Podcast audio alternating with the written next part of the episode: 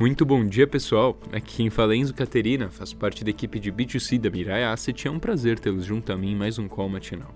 Hoje é dia 17 de agosto, uma quarta-feira nublada aqui na Faria Lima, um excelente clima para você pegar um cafezinho e vir se inteirar das notícias mais importantes do nosso mercado. Ontem o Ibovespa perdeu tração no pregão, mas conseguiu encerrar o dia em alta. Ele encerrou em mais 0,43%, aos 113,5 mil pontos, e com volume financeiro de 24,5 bi.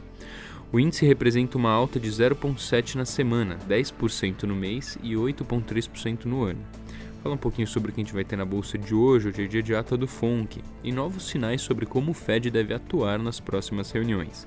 Se mantém o ritmo de ajuste do Fed Funds em 0,75 pontos percentuais ou desacelera a 0,5 pontos percentuais. A gente acredita que a decisão deva recair sobre a segunda opção, dada a economia desacelerando e a inflação não tão elevada. Em pesquisa recente do CME, as apostas de aperto de 0,5 são de 59,5% e no 0,75 fica em 40,5% de probabilidade. Né? Ontem, a produção industrial de julho nos Estados Unidos vem em mais 0,6%, o dobro do esperado, mas as construções de moradias recuaram 9,6%, muito pior do que o previsto, que ia ser de menos 2,5%. Hoje, temos o PIB da zona do euro e as vendas de varejo de julho nos Estados Unidos. No Brasil, a gente vai ter o IGPD, o IGPD 10 de agosto vem em deflação de, mais, de 0,69%.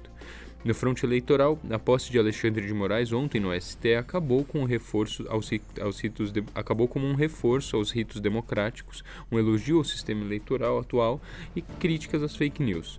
Hoje a gente ainda vai ter as pesquisas da Data Poder e da Genial Quest, e o da Datafolha vai sair amanhã.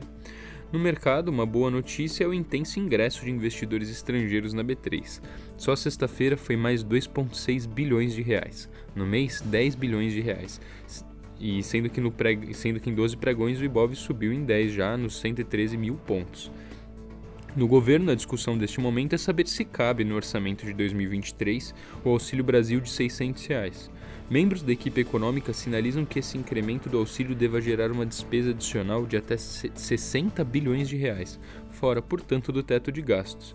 Então vão ter que dar um jeito para tentar sanear esse problema.